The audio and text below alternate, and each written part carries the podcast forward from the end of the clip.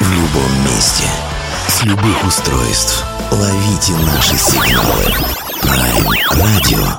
Первая независимая онлайн-радиостанция Белоруссии. Авторские инсайды и музыкальные премьеры каждый день. PR Radio by prradio.by Prime Radio. Ваш правильный выбор.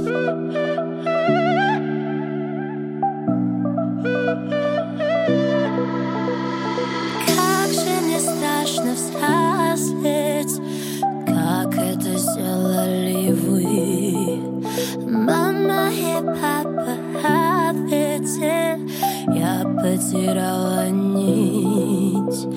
Вновь я рву органы изнутри.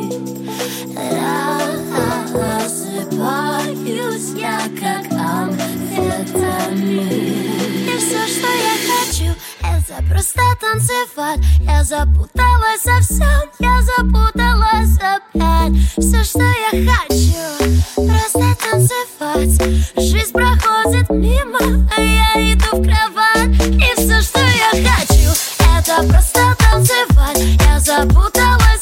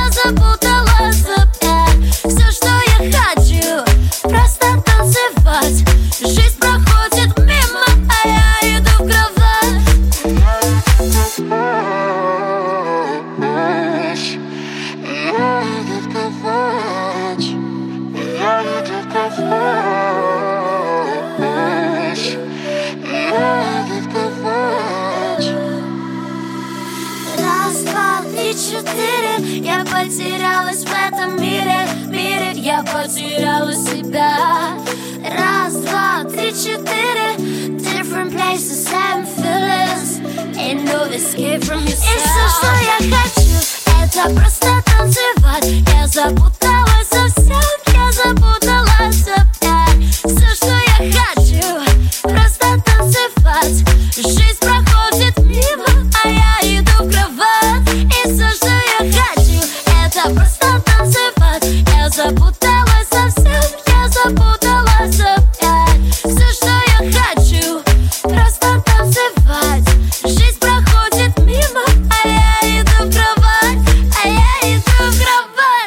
Всем привет огромное, это Prime Радио Беларусь. У нас сегодня не то чтобы нетипичный эфир будет, а, вот бывают такие истории, когда, в общем-то, не совсем профильные а музыканты попадают к нам в эфир. Не то чтобы они не профильные, это скорее а, наши проблемы, что мы не успеваем как-то тактично переобуваться в воздухе, но бывают такие истории, от которых прям не сбежишь, потому что нормальный медийщик должен как-то нормально реагировать на красивые медийные истории.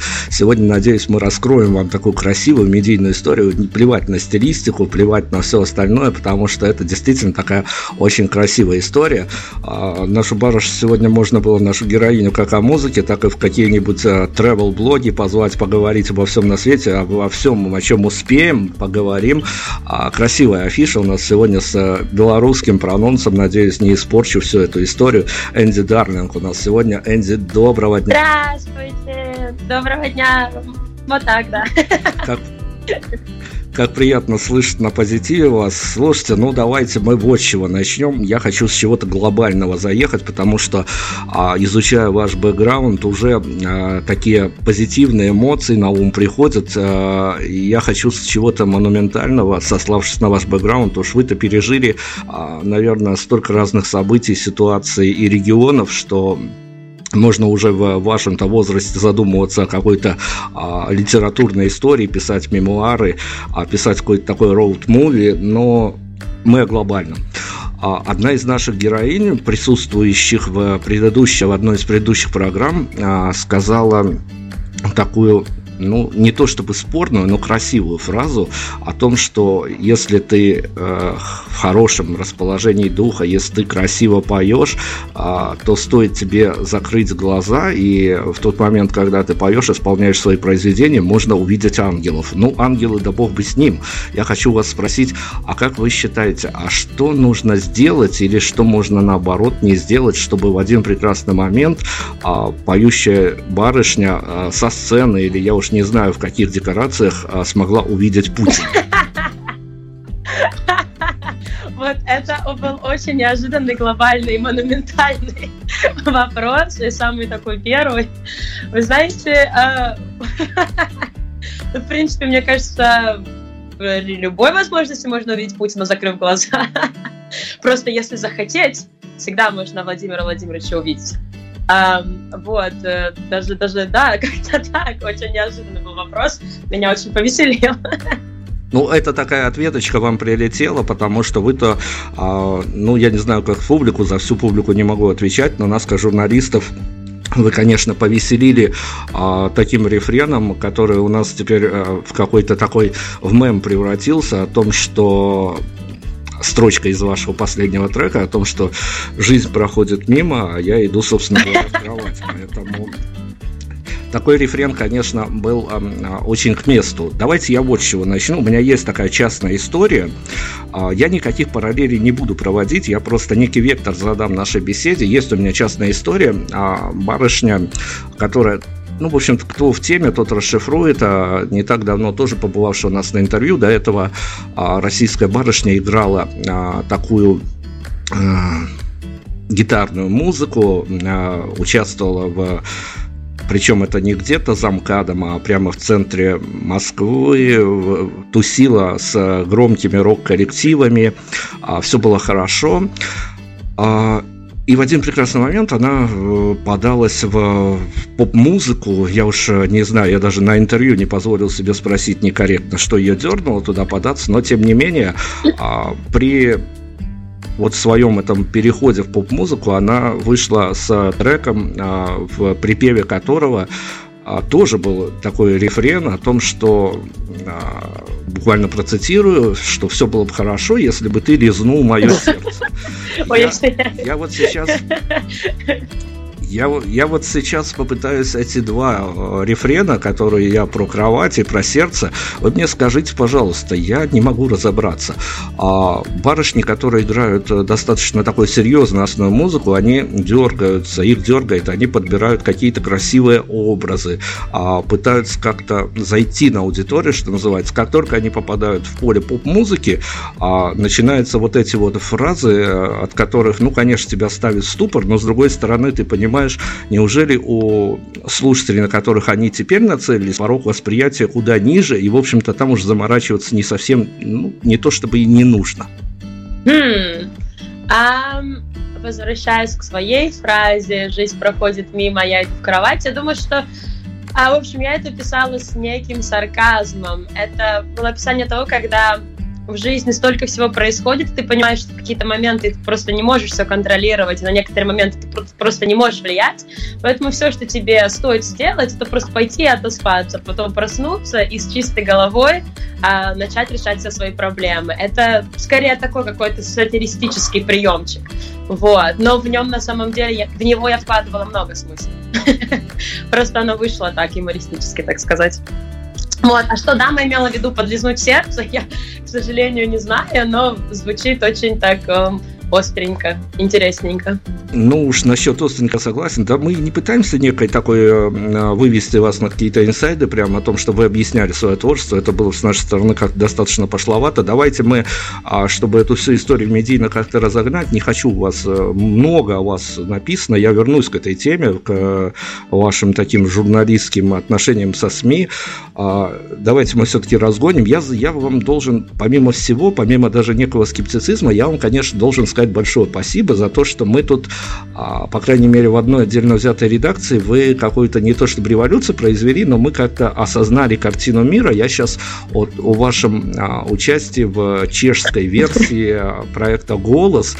На самом деле это, конечно, экзотика, но это приятно, когда ты смотришь, видишь жюри абсолютных для нас э, ноунеймов, и ты понимаешь, что в каждой стране есть вот такие вот люди, и ты понимаешь, что вот эти вот пафосные люди, которые сидят в российской русской версии этой франшизы, они действительно больше пафоса, чем а, чего-то еще. То есть а, для а, чехов, я думаю, россияне такие же ноунеймы. Но тем не менее, вы мне скажите, пожалуйста, вот это вот а, участие ваше, это же голос э, был не единственным вашим экспериментом в участии в таких вот штуках, э, которые подразумевают некую оценку вашего творчества. Вы когда-нибудь задавались вопросом, извечным русским вопросом о судьях? Хороший вопрос, да, что когда ты приходишь в такие конкурсы, там есть всего четыре человека, которые тебя оценивают. И да, в моем случае, когда я участвовала в чешском голосе, я, получается, на тот момент только переехала в Чехию, я даже, ну, по-чешски не бум-бум, на самом деле. я жила там только три месяца, и для меня, так же, как и для вас, на тот момент вот эти четыре судьи были абсолютными ноунеймами. То есть я была даже не в курсе, кто эти люди, но я знала одну даму, потому что она играла а, в группе а, который я слушала в детстве, но на этом было все. Вот. И да, для меня поэтому, наверное, их оценка ну, это было даже как-то странно выступать перед людьми, которых ты особо не знаешь, но вроде вся страна их любит, и э, это было, это было очень интересно. Вот. Um, просто интересный experience. Мне очень понравился в чешском голосе. Я как-то на него вообще абсолютно случайно попала и как-то не рассчитывала, даже не знала, что в Чехии есть голос. А потом меня бац, и друг привел туда. Вот. И мне, получается, для того, чтобы участвовать в этом чешском голосе, мне нужно было за месяц э, получить чешский язык, потому что условие конкурса было, что ты должен говорить на родном языке, а, как я повторюсь, я тогда уже жила в Чехии три месяца и вообще не бум-бум по-чешски, вот, поэтому я по 8 часов занималась чешским. Ничего, потом вообще нормально, поболтала на чешском. Вот, даже по телевизору показали, было очень прикольно. Мне все чехи потом писали, что я классная. Ну, расскажите мне, пожалуйста, мы, понятно, белорусы так вообще нация практически по медийным параметрам забитая по всем фронтам, а, но даже а, вам есть чем сравнивать. А, чешское медийное пространство и российское медийное пространство, они где-то идут параллельными путями, потому что принято считать, что в Европе все-таки с медиа дела куда получше, чем в той же отдельно взятой России. Я думаю, смотря где в Европе. Европа, Европа это такое очень, очень обширное понятие. Если мы берем Британию, Лондон, Англию, да, тогда да, у них все замечательно с медией, с музыкой, в принципе, там вообще high level. А, но если брать Чехию, так как эта страна, в принципе, очень небольшая, я бы не сказала, что там что-то невероятно запредельное происходит э, в их индустрии. Ну, что-то происходит, там очень популярен рэп, естественно, чешский рэп, это очень экзотично звучит. А, вот, и больше всего у них, наверное, популярен реально рок и рэп, даже не столько поп-музыка. Но я думаю, тяжело сравнить чешскую индустрию с российской, все-таки Россия огромная страна, и у нас как бы больше маркет, чем у них. А, ну, наверное, как-то так, да. Но что интересно, допустим, мне кажется, что в нашей музыкальной индустрии, что в чешской, мы более, наверное, традиционные. Просто, допустим, в Америке люди очень любят что-то экстравагантное, необычное, стильная, невероятная. А мне кажется, что в России, что в Чехии мы больше такие, ну, не консервативные, а больше такие традиционные ребята. Мы любим что-то такое поспокойнее. Вот в этом есть, наверное, некая схожесть между этими двумя Хорошо. Ну, смотрите, еще один элемент экзотики для нас это читаешь ваш пресс-релиз, натыкаешься на еще одну умирающую такую фразу, от которой умереть хочется, о швейцарском iTunes. Кроме того, что это крутая запись в туркнижке, какие еще бонусы от швейцарских и тому подобных iTunes Бонусы какие? Вот, допустим, а, ну, то есть, получается, я записала эм, трек со швейцарским диджеем, и он снял там какой-то невероятный клип в Америке, в Майами, кучу денег, бухал. Ну, я, правда, к сожалению, не смогла поучаствовать в этом клипе. Я тогда в Сеуле жила, в Южной Корее. Вот, но прикольно, что его там, получается, клип даже где-то крутили а в Швейцарии на телевидении. Вот, ну, как-то, ну, просто, наверное, это, это, это прикольный опыт. И так интересно, ты такой пишешь свое резюме, я там в швейцарском iTunes звезда. Я даже, а у меня трек был выше, чем у Селены Гомес на несколько позиций. Вот, ну просто это интересный опыт, и появились какие-то новые знакомства, и вот, так что как-то так. Если на реальную почву пересадить все эти медийные успехи, а может возникнуть, прям, я не знаю, на сцене, в гримерке или э, в другом любом месте, может возникнуть какого-то рода диссонанс, когда а, ты засвечена в швейцарском iTunes, в чешском голосе выступала, в э, США записывалась, потом э, устраиваешься на концерт в условно взятой балладе. Ну вот, да, вот в этом, наверное, существует некая проблема моего, э, моей карьеры, так сказать. Так как я постоянно переезжаю по разным странам, я охватываю новые новые публики, и так получается, что, ну, допустим, меня неплохо знают в Праге, неплохо, как бы, я что-то сделала в Сеуле, и как бы все мои подписчики и поклонники разбросаны по всему миру, поэтому если делать концерт в Москве, э, ну, как бы тяжело надо будет собрать всех моих фанатов из Сеула, Нэшвилла и Швейцарии. В этом, наверное, заключается большая, да, такая сложность. Поэтому я, я думаю, что мне пора уже а, начать сконцентрироваться на какой-то определенной аудитории в определенной геолокации. Вот к этому я сейчас стремлюсь. Но очень сложно, потому что у меня... Не, наверное, плохо скажу, я шила в одном месте, меня постоянно кидают по разным странам. Но это действительно так. Ну, слушайте, журналисты вам шьют э, в данный момент активно некий такой, ну, интересно, ладно, скажу так, интересный медийный образ. Я к журналистам обещал, я вернусь. Но условно, опять-таки, об организации каких-то э, концертов для русскоязычной публики.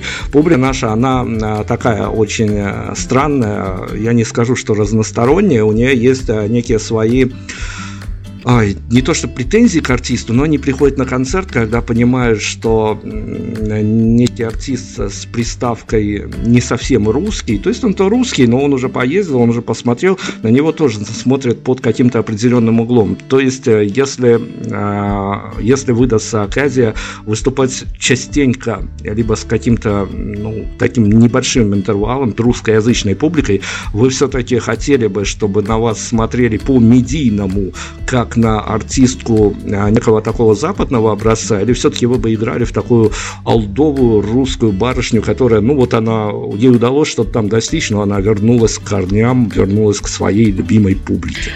Интересный вопрос. Видите, я, наверное, такой артист, который никаких образов не строит. Я довольно-таки, не знаю, плохо или ты хорошо, я супер простой человек. Вот какая есть, такая есть. Поэтому, наверное, каждый человек уже выберет сам, как ему меня воспринимать. Ну, хотят они меня воспринимать, как, я не знаю, Бейонсе местного разлива. Я была бы очень рада этому. Но я думаю, что, наверное, не будут так меня воспринимать. Ну, в общем, это уже, наверное, up to people. Я не знаю, как сказать по-русски. Но это дело уже людей. Как они хотят меня воспринимать, пусть так воспринимают. Я, главное, буду делать музыку и заниматься любимым делом и пытаться делать э, людей себя счастливой. Давайте во флешбэк упадем небольшой. Э, опять-таки обращаясь к вашему пресс-релизу, э, в 13 лет выпустить э, первый рок-альбом в Беларуси людей с трудным детством очень много. Но что же вас подвигло-то? Я думаю, в 13 лет то куча занятий, которыми можно заниматься, не, причем 90% так и поступают, не выпуская никаких альбомов. Это все-таки было что-то от души или скорее это действительно вот оно родилось и требовало некого а, медийного, что ли, реагирования. Вам хотелось, чтобы о вас узнали, потому что в 13 лет я подозреваю, что из-за конфликта и с самим собой, и с родителями многие а, персонажи, а, если и записывают альбомы, то пишут их исключительно вслух. Mm-hmm.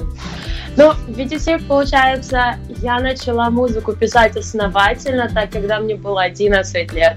Вот, и вот как раз за эти пару лет я набрала большое количество материала, написала. Вот, и в 13 лет мы это все записали красивенько на студии. Ну, и тогда ВКонтакте появился. Я такая, о, надо, чтобы все мои друзья ВКонтакте узнали и услышали мою песню. И мы, получается, выпустили мой первый супер хит на весь Ростов, который назывался Take Me Away. Вот, и просто так получилось, что людям а, понравилась эта песня, они начали к себе в аудиозаписи добавлять. И, ну, как бы никто не ожидал такой реакции, что она прямо так хорошо разойдется.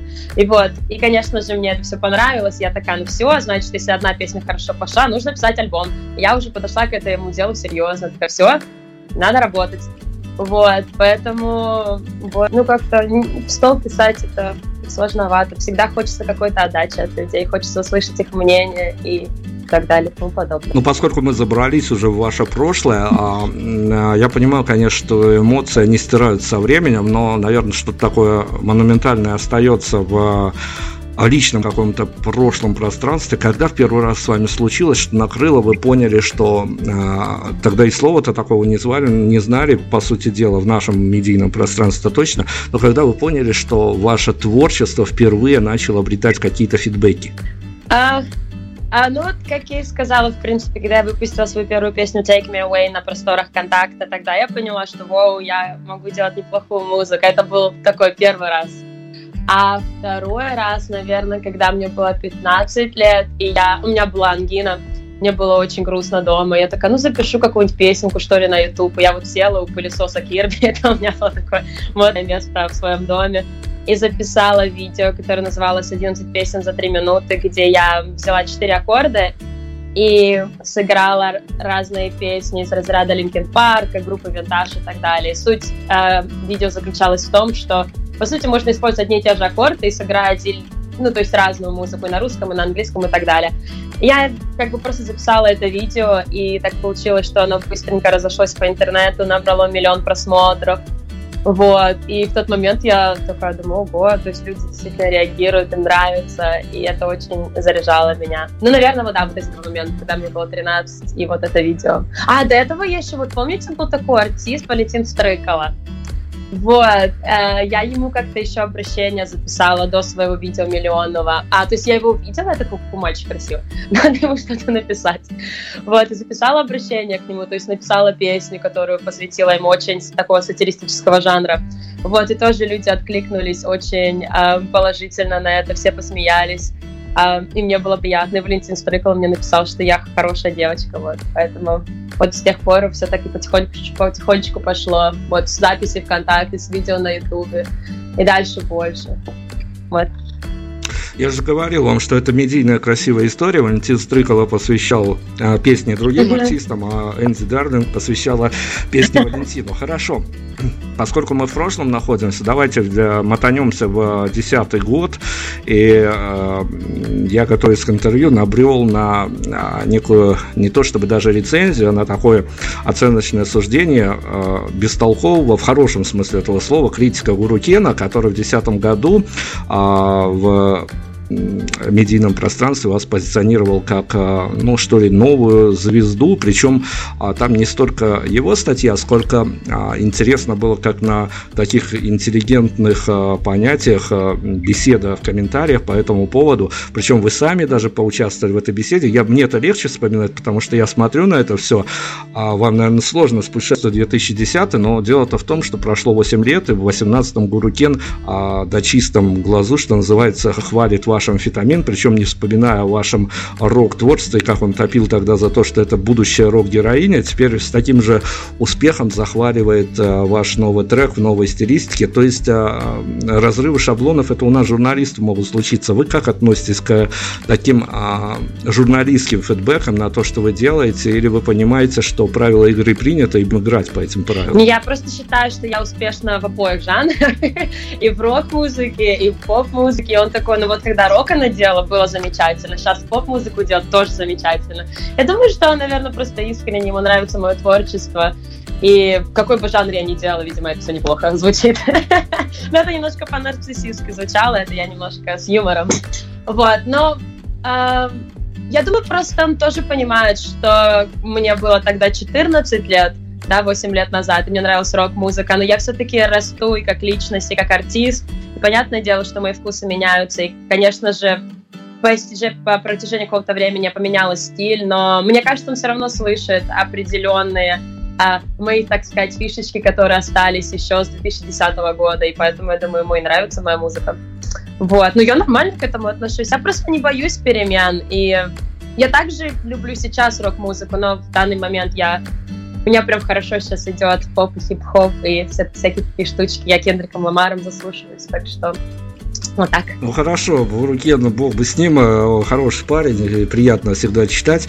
А, давайте мы не столь раскрученной журналистки, я даже фамилию не буду называть, но зовут ее Диана, и вот она, конечно, а, выдала на гора, что называется, такую очень э, странную фразу, над которой мы тут сами сидели, чесали головы, до последнего я даже не думал задавать этот вопрос, но вот беседа вывела и вывела, поэтому, ну, я понимаю, конечно, что журналисты люди э, со своими странностями, в общем-то, но э, когда идет разрез концепции, которую позиционирует, ну, если не артист, то те медийные структуры, которые за ним стоят, и тут мы натыкаемся на фразу, что трек «Амфетамин» обладает смысловой поэтикой, которая должна быть понятна а, определенным слоям населения. Ладно, со слоями населения бог бы с ним. Смысловая поэтика опровергается вашим же тезисом о том, что вы создали этот трек под влиянием того, что вам хотелось а, некий такой ассоциативный ряд у людей вызвать, которые действительно стоят на каком-то перепутье. И, в общем-то, как, как быть со смысловой поэтикой, которую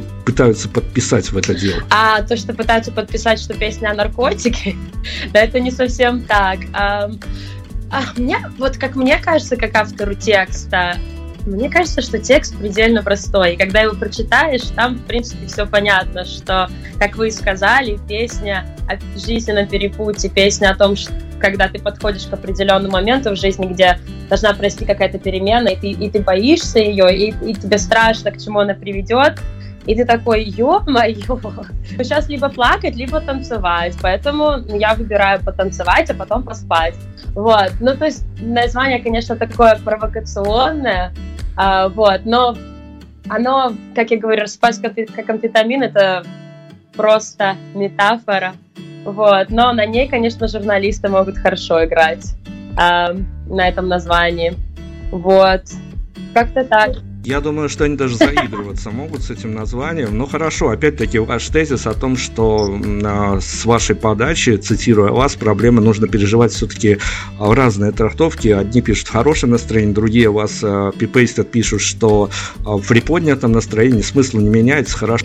А, но э, я понимаю, что проблемы хорошо воспринимать. Я вот строю смысловой ряд, амфетамин, э, проблемы переживать в хорошем настроении, то есть закинься, все будет хорошо. Это так, если приметь примитивно говорить, но тем не менее, а вы, действи- вы действительно считаете, что я понимаю целевую аудиторию, которая предназначен трек амфетамин, в 20 лет проблемы можно решить, э, находясь в приподнятом настроении, может даже рукой махнуть. Как вам кажется, публика постарше, она может э, впитать в себя этот тезис, когда проблемы становятся шире, глубже, и в любом случае их в приподнятом настроении уже как достаточно сложно переживать, или все-таки это обращение к определенной части аудитории. Как интересно, вот я никогда не думала о своей песне, вот в таком перспективе, с такой перспективы, как, как вы на нее смотрите, даже никогда об этом не думала. Нет, я не в том плане, что проблемы нужно переживать, закинувшись амфетамином. Нет, абсолютно нет. То есть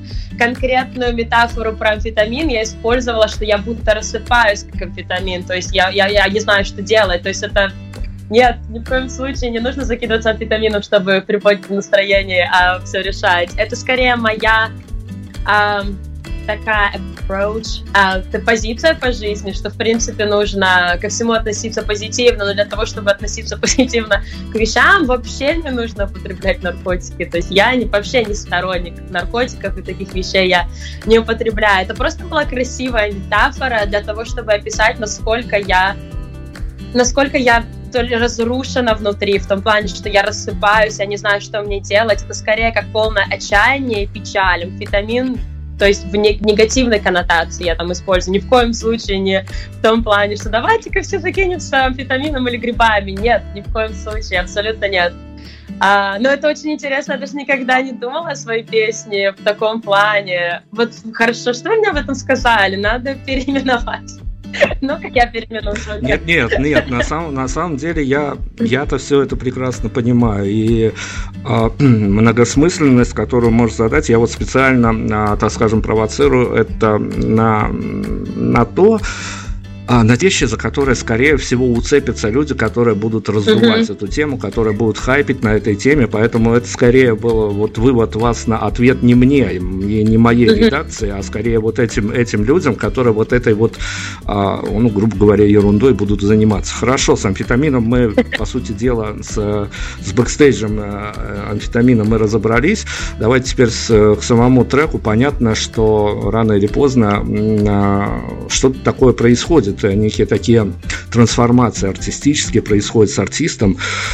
Но мы когда услышали в первый раз, э, до этого э, мы, мы, мы пошли каким сложным путем. Мы сначала посмотрели то, что было в прошлом, потом подошли к амфетамин и э, немножко даже расстроились, так честно говоря, потому что по видео, которое мы отыскали, вы очень стильно выглядели, и все это дело, ну вот действительно какой-то стильностью отдавало, потом мы вырубаем амфетамин и понимаем, что это очередная какая-то а, импровизация, какие-то, ну, ремейк, не, не, не ремейк, конечно, но что-то близкое к вот этим вот всем а, конвейерным LJ и тому подобным людям, все-таки я понимаю, что, конечно, а, есть то, что на данный момент народ кушает, но а, это хорошо, когда артист, э, так скажем, является неким продюсерским проектом и э, поет то, что даже если он сам написал, ему правильно причесали, просчитали аудиторию и вот погнали, что называется. Вы всегда а, сторонились вот этих продюсерских решений, как-то а, держались своего инди-пути, такого в хорошем смысле слова. И тут и вас занесло в эту вот э, розово-винную долину. Как интересно, видите, а, то есть, получается, я же сама себе продюсер, то есть э, эту песню Фитамина сама написала, сама ее промоутила, и сама пришла к этому а, стилю без, без каких-либо продюсеров. Видите, я такой, так сказать, экспериментальный артист, то есть я пробую себя в разных жанрах, то есть я попробовала витамин, допустим, я никогда не писала таких коммерческих, я бы, наверное, сказала, коммерческого типа поп-песен, и мне просто было интересно сделать такой челлендж самой себе, а смогу ли я написать музыку такого типа? То есть раньше, как вы сказали, да, я писала более какую-то сложную рокерскую музыку, вот. Мне просто было интересно себя, наверное, как это по-русски сказать, типа взять на понт, что ли, э, сделать такой челлендж и посмотреть, а смогу ли я написать такую предельно простую музыку со смыслом. То есть для меня важно, я вообще исповедую такой стиль, как а, мне хочется делать танцевальную музыку со смыслом. Я хочу, чтобы она была понятна всем, и люди бы такие просто танцевали под нее, но прочитав текст, понимали, что на самом деле эта песня а, ну, не хочу говорить там о глубоком смысле, но песня-то на самом деле не совсем веселая, не такая, как ее битик такой, и просто я хочу. То есть здесь, так сказать, такой скрытый смысл, который заставляет тебя задуматься, пока ты танцуешь. Вот, то есть я люблю такой стиль. А, так вот, я уже сама себе потеряла свою мысль. А в общем, смысл в том, что это был как некий вызов самой себе. А смогу ли я написать такого формата трек? Буду ли я двигаться в этом формате в дальнейшем, я еще не знаю. Сейчас, допустим, мы работаем с, моим, с моей командой, с моими аранжировщиками над новыми треками, и эти треки, ну, совершенно не похожи на амфетамин. И они все разные, поэтому я хочу попробовать себя как артист, разножанровый. То есть вот я вот выпустила амфетамин, э, ну еще как бы не совсем официально, потому что его не было на iTunes. Вот я посмотрела, как на него люди среагировали. Вот, следующий трек, он уже как бы не похож на амфетамин, он уже более дарковый такой, э, dark electropop. Вот. Следующий трек у нас такой более хип-хоповый. Просто я себя пробую пытаюсь найти. Вот. Хорошо, но ведь э, действительно я при всем моем скептицизме, в хорошем смысле слова, опять-таки, я понимаю, что амфетамин ахнул, что называется, в медийном плане, и некий такой э, приличный фидбэк принес, потому что я представляю, каково это однажды просыпаться и понимать, что в твоем треке пишут там от э, э разных Яндекс новостей до тому, то есть, ну, теперь достаточно забить в Google какую-то определенную взятую фразу, вы, вы попадаете в это море э, всяческих отзывов, причем э, даже не то что комментов от э, обычных людей, а вот эти вот э, медийные интерпретации, журналисты разгоняют эту тему. В общем, все это приятно с одной стороны, с другой стороны, а, опять-таки, я, наверное, о личном, о личном буду спрашивать. Э, не было какого-то м- странного какого-то расстройства, на что я потратила а, все а, внятные годы жизни, когда я создавала хорошую, красивую музыку, а оказалось, что еще пять лет нужно было бахнуть каким-то таким танцевальным треком, и все бы вот к этому времени уже, может быть, бы и Бентли, и какой-то личный джет был бы, и все было вообще хорошо. Нет, я все-таки думаю, что everything happens for a reason, то есть я бы никогда не пришла к, треку к этому треку «Амфетамин», если бы у меня не было такого рокерского прошлого. То есть это, это неотъемлемая часть меня. И я никогда не считаю, что я там зря потратил свои годы. Нет, я, я очень рада, что у меня есть такой рокерский бэкграунд. Я в церковном хоре пела, и ну, весь мир объездила. Я считаю, что это, это все часть меня, и это делает меня тем человеком, которым я являюсь сейчас. А я вроде себе нравлюсь, поэтому я считаю, что я на правильном пути. Вот, так что дальше будет только лучше. Ну, я надеюсь на это. Я пытаюсь так и сделать. Ну вот смотрите, мы журналисты, люди достаточно заунывные иногда бываем, и нам, и нам надо выполнять обязательную программу, поэтому как только какой-то новый артист оказывается в орбите медийной, тут же начинаются а, вопросы типа того, что а с чем вы выходите на публику, какую идеологию вы несете за собой, что за вам что вы хотите сказать публике. А, я давайте, наверное, интерпретирую все это в некую такую расхожую фразу, но тем не менее попробуем. Давайте, я не знаю, честно говоря, сложно, сложновато пока представить, но тем не менее а, люди, которые будут приходить к вам а, на живые выступления, неважно, что там, по сути дела, а, они будут слышать, вы формируете а, сет-лист на выступление согласно вашим личным предпочтениям, и понятно, что вы ни в коем случае не отвечаете за состояние публики, ну, может быть, только во время концерта, обмена энергии и тому подобные вещи, но на дверях, на выходе вы точно не отвечаете, но тем не менее, после посещения вашего живого мероприятия, с каким настроением кажется, вот если бы я или подобные мне люди попали бы на концерт, с каким настроением мы бы на дверях выходили?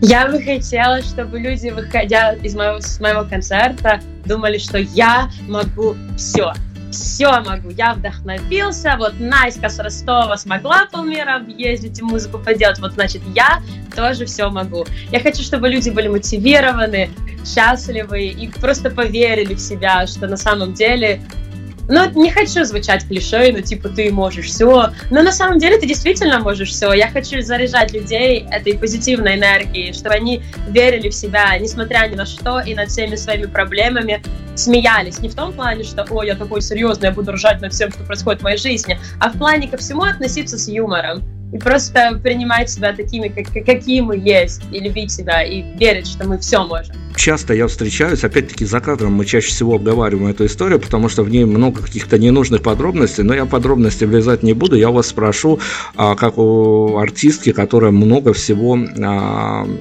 пережила на своем творческом веку, что называется, хотя вот в вашем возрасте ли об этом говорить, но тем не менее, бывают такие истории, когда о тебе вроде бы и пишут, и вроде бы раздают тебе авансы, и все хорошо, но вот какого-то реальности ни, ничего не происходит, и, в общем-то, какая-то, ну, откровенно говоря, а, не то что, ну, какая-то медийная пустота, нет определенного какого-то отзыва на твое творчество, тебя хвалят, но вместе с тем этой поддержки ты не чувствуешь, и где-то кончается мотивация. Бывали ли у вас такие случаи, как они, как вы их в своем личном пространстве преодолевали? А, да мы же артисты. У нас, мне кажется, каждый день она заканчивается, эта мотивация, потом появляется. Все такое нестабильное. И это, наверное, особенность нашей индустрии. То есть э, ты никогда не знаешь, что будет завтра. Ты такой, типа, сегодня выпустил амфетамин, и все, ну, опять-таки, звучит, как будто я дилер какой-то наркотический. Нет, выпустил песню, да, и вроде о тебе сегодня пишут, и ты такой, о, вот, допустим, когда в Америке сидела, ну, жила, вот на работе своей была, такая, о, проснулась, зашла что-то в интернет, и мне друзья такие все рассылают фоточки, Настя, ты на главной странице Яндекса. Я такой сижу в Нэшвилле, вообще этого не чувствую. Ну, типа, что-то происходит в России замечательное, а я такая, ой, прикольно. Ну и вот, как-то попишут пару дней, ты такой вся поверил, потом проснулся, со следующий день уже не пишут, ты такой, ой, грустно. Но конечно, в нашем бизнесе, так сказать, нужно просто не унывать, наверное. И просто понимать, что это очень долгий путь, и нужно наслаждаться каждым моментом. Вот как говорит моя парикмахерша. Она говорит, Настя, ну вот наслаждайся, пока ты не сильно популярная. Ведь вот когда ты станешь знаменитой, уже все. Ты стала знаменитой, уже, ну ты никогда не вернешь свое время то, когда ты еще был неизвестный и такой на перепутье, было становление личности. Мне кажется, на самом деле, вот этот путь, он очень интересный. А потом, когда ты уже стал знаменитым, там, ну, немножко все по-другому уже. Ну, наверное, просто нужно наслаждаться тем, что ты имеешь, и верить, что дальше будет только лучше. И все. Ну вот, наверное, быть оптимистом. Но на самом деле мне тоже грустненько вот так стабильно, вот каждый день. то грустно, то весело, то грустно, то весело. Но ничего страшного. Да, ближимся к финалу. Слушайте, я специально а, консультировался со своими коллегами в стране Беларуси с федеральных FM-станций. Я, я без имен, без фамилий, потому что не хочу их подставлять, но консультации мне дали такого а, рода почву для размышлений, навели меня на один из финальных вопросов. Они сказали, что в любом случае, по крайней мере в стране Беларусь, трек с названием амфетамин они бы на станции не поставили, потому что есть некие правила этические. А, но это Беларусь, это бог бы с ним, это забитое медиапространство, на него, может, даже оно ни на одной медийной карте Европы не, не нанесено. А, но, скажем так, а, с амфетамином все понятно, мы расшифровали эту историю. Если случится, а, ну вот накатит, или может быть уже где-то накатило, и в загашнике э, таится некий еще такой флеровый момент для заигрывания с аудиторией, где граница, когда понимаешь, что в медийном плане что-то может сработать, а что-то может навредить, именно какие-то строчки, названия и прочие титлы. А, интересный, хороший вопрос. Эм, Нужно просто, наверное, путем вот таких вот э, ошибок и проб все это дело. Допустим, вот раньше я не знала, что если назовешь трек амфетамин, тебя радиостанции забанят. Ну, теперь знаю, пойду переименую. То теперь я буду знать, что в названиях, пожалуй, никаких э, ни веществ, э, ни алкоголя, ни матершинных слов я использовать уже не буду. Вот, но все-таки есть же определенные правила игры, их нужно уважать, поэтому, пожалуй, я залью трек на iTunes под названием «Не амфетамин». И поэтому, в принципе, я рада, что как бы самое Ирония заключается в том, что, по сути, трек «Амфетамин» я еще официально нигде не выставляла.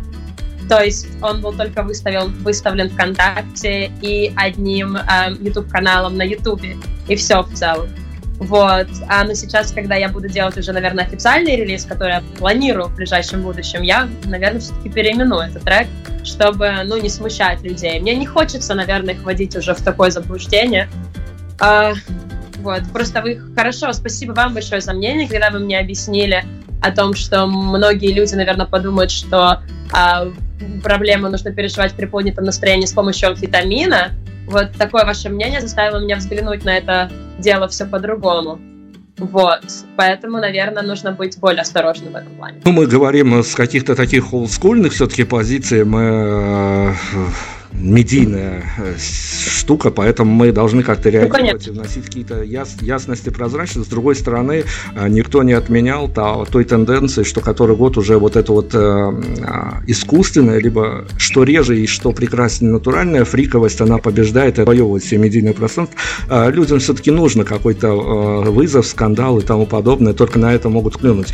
Ладно, э, вот о чем я э, в финале должен вас обязан спросить, потому что Э, белорусы народ такой, что они всегда любят, что называется, отдавать долги, поэтому я вот вас мучил на протяжении почти часа всей свои, всеми своими вопросами. У нас есть традиция, что каждый артист прибивает э, ко всем чертям ведущего к концу эфира, поэтому определите самый плохой вопрос, и мне потом урежете Мне нужно определить ваш самый плохой вопрос. Да, самый плохой вопрос, на который вам сегодня пришлось отвечать. Да нет, ну вообще хороший ведущий, все хорошо сделали. Мне кажется, хороший вопрос. Первый вопрос меня ввел в такую, вау, я не совсем была ну, ну, готова сразу отвечать про, про президента.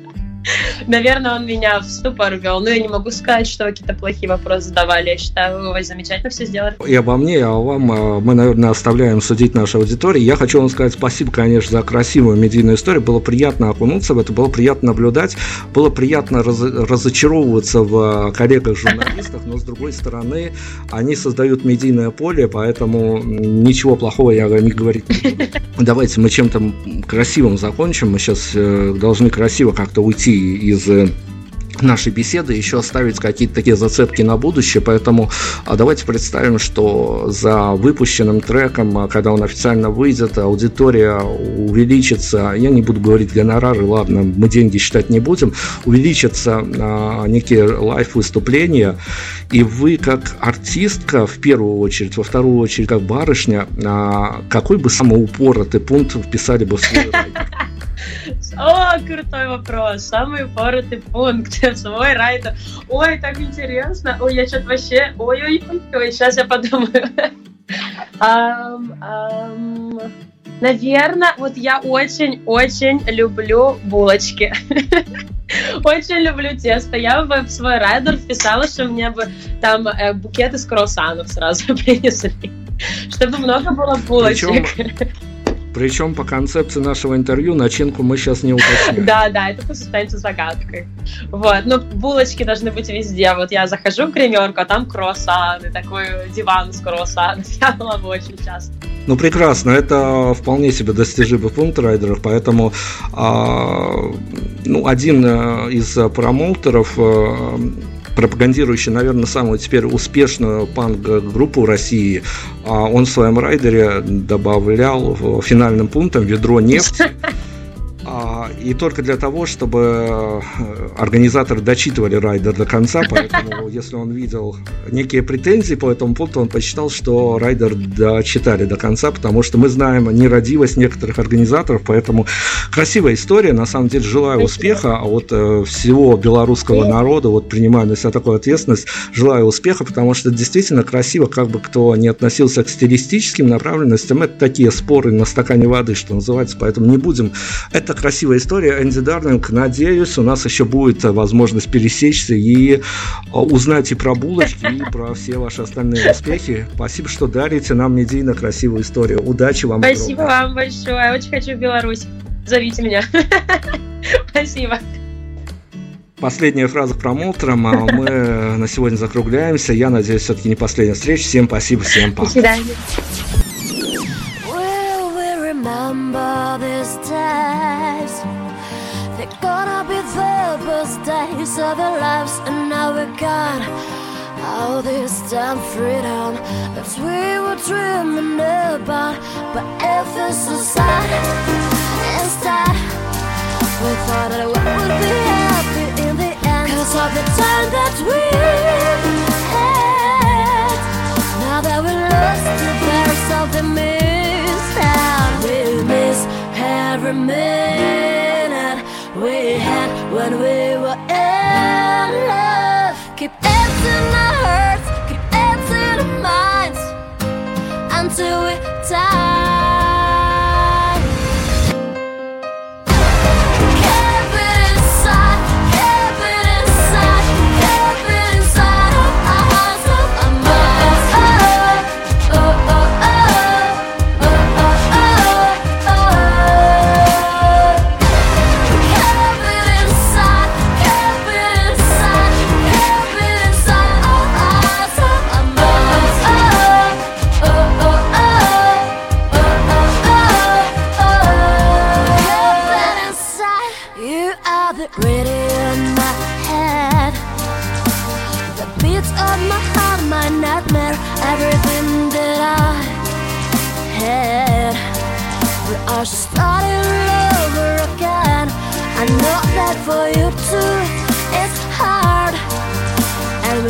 We're moving into the dark. Sometimes it looks like that we have to let go of that one we love. We miss every minute we had when we were in love.